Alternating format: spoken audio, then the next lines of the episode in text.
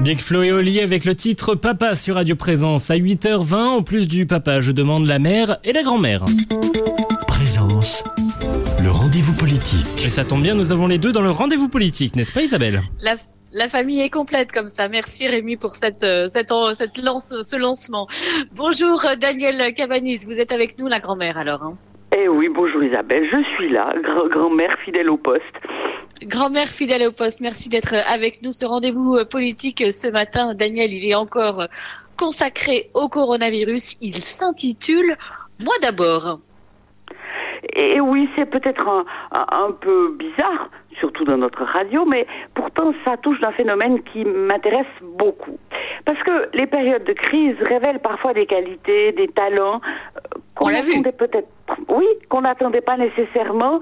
Et euh, cette crise est vraiment tout à fait euh, révélatrice en la matière. Des dévouements sans limite, des nouvelles Ouais. solidarités sont apparues. Et ça, il ne faudra pas l'oublier, car cela doit compter Non. pour la nécessaire reconstruction sociale qu'il faut imaginer. Mais Il n'y a pas que ça. je- Non, aujourd'hui, je vais être un peu méchante. Parce qu'à Ah. l'inverse, des égoïsmes sordides apparaissent. Ils sont le fait d'individus sans scrupules. Mille exemples, hein, on vole du matériel, en fracturant la Ah oui. voiture d'une infirmière, qui, elle, est prioritaire parce qu'elle prend des risques pour sauver des vies. Et dans le cas présent, c'est au prix de la sienne. On accapare en surstockant euh, sans se soucier de ceux qui sont limités dans leurs moyens euh, et ne trouveront plus rien. On contribue ainsi à créer le sentiment de pénurie. Si la situation n'était pas inquiétante, on pourrait sourire. Mais jamais tant qu'aujourd'hui, vous le savez, on se déclare allergique à toutes sortes de produits.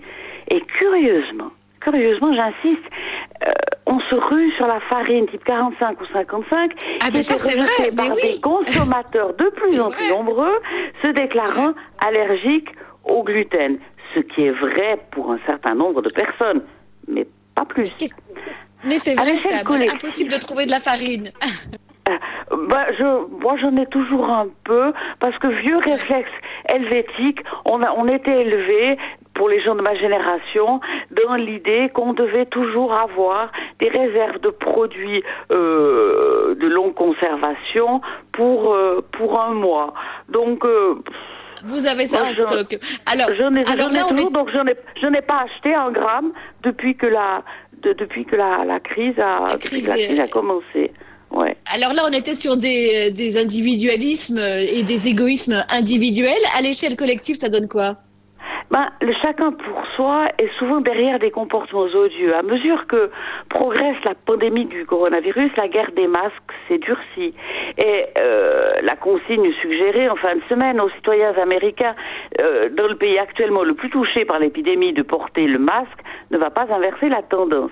Ainsi, il y a quelques jours, le coup a été porté, semble-t-il, par les Américains, même s'ils ont un peu démenti, qui ont détourné des commandes de masques passées par la France à Pékin en les rachetant beaucoup plus cher sur le tarmac euh, d'un aéroport chinois. Incroyable. Les, les présidents des régions Grand Est et PACA l'ont euh, l'ont dénoncé comme étant un, un comportement euh, particulièrement particulièrement choquant, euh, particulièrement insupportable.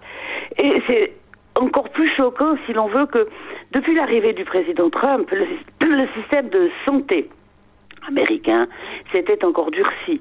Des cotisations colossales aux assurances, inaccessibles pour beaucoup, et subitement tous les moyens sont bons pour montrer au peuple américain qu'on défend bien ses intérêts en payant aux besoins très cher. C'est pas drôle. Mais pas très glorieux. Mais pas très glorieux. Et, et pas, glor- pas plus glorieux. D'ailleurs, euh, le, le manque de solidarité est glaçant au sein de l'Union européenne. Non contents de s'accuser mutuellement d'être à l'origine de la diffusion de la maladie, ainsi les tabloïds britanniques disent que le corona est la vengeance des anti-Brexit et de l'Europe. Michel Barnier, carrément. le France. Oui, ça, ça j'ai, lu euh, de, de, de mes yeux sur euh, des, des reproductions euh, de, de journaux Ah qui n'étaient pas des montages. Euh, Michel Barnier, hein, le Français qui est chargé de la négociation pour le Brexit, et un de ses collaborateurs atteint aurait transmis la maladie à Boris Johnson, le Premier ministre britannique, pour mettre le Royaume-Uni à genoux. Naturellement. Naturellement. Bon, dans d'autres circonstances, on, on Ubuesque. franchement, mais pff, là, ça fait plus vraiment rigolo. Euh, autre exemple de ces replis sur soi. L'Italie et l'Espagne, particulièrement touchées par l'épidémie, sont économiquement très fragilisées et ont demandé la mutualisation des dettes des pays de l'Union. Loin d'obtenir une approbation utile des autres États membres, on leur ressort à peine déguisé la fable de la cigale et de la fourmi. Il semble même que, eh ben, que ceux qui ont fait des réserves, qui sont de bons gestionnaires, s'en sortiront très bien. Euh, les autres, eh ben, qu'ils aillent danser, chanter, qu'ils fassent ce qu'ils veulent. Chantier, j'en suis fortaise, quoi. Ouais. Voilà. Il semble même que le laboratoire des chercheurs ait du mal à collaborer loyalement dans la recherche de médicaments ou de vaccins. Enjeu de gloire, ça on s'en fiche, mais comme enjeu d'argent.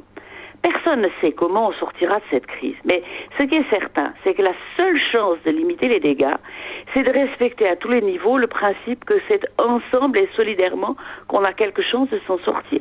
De toutes les manières, il faudra nécessairement cette solidarité, sinon tout s'effondrera. Sous quelle forme exactement, je n'en sais évidemment rien. Il y aura vraisemblablement un alourdissement des charges fiscales des plus aisés. Il faudra partager euh, pour qu'ils bénéficient à tous les progrès de la science. Il faudra reconstituer la, solidarité nationale en, en associant dans une démarche volontariste, et c'est pas facile, tous les acteurs économiques, j'insiste sur le tout, avec comme consigne toujours mieux pour tous et non plus le moins cher possible, d'où que cela vienne et quel qu'en soit le prix humain à payer. Ce n'est pas gagné, mais pour balayer devant notre porte, il y a longtemps que nous aimons à dire qu'impossible n'est pas français. Ne nous contentons pas de le dire, vivons-le, faisons-le. Et ben voilà, l'appel est lancé. Merci beaucoup, euh, Daniel Cabanis, pour cette chronique. Vous nous annonciez euh, être méchante. En fait, c'est frappé au coin du bon sens, cette chronique. Merci beaucoup. À la semaine prochaine, Daniel. Merci Isabelle, à la semaine prochaine. Au revoir.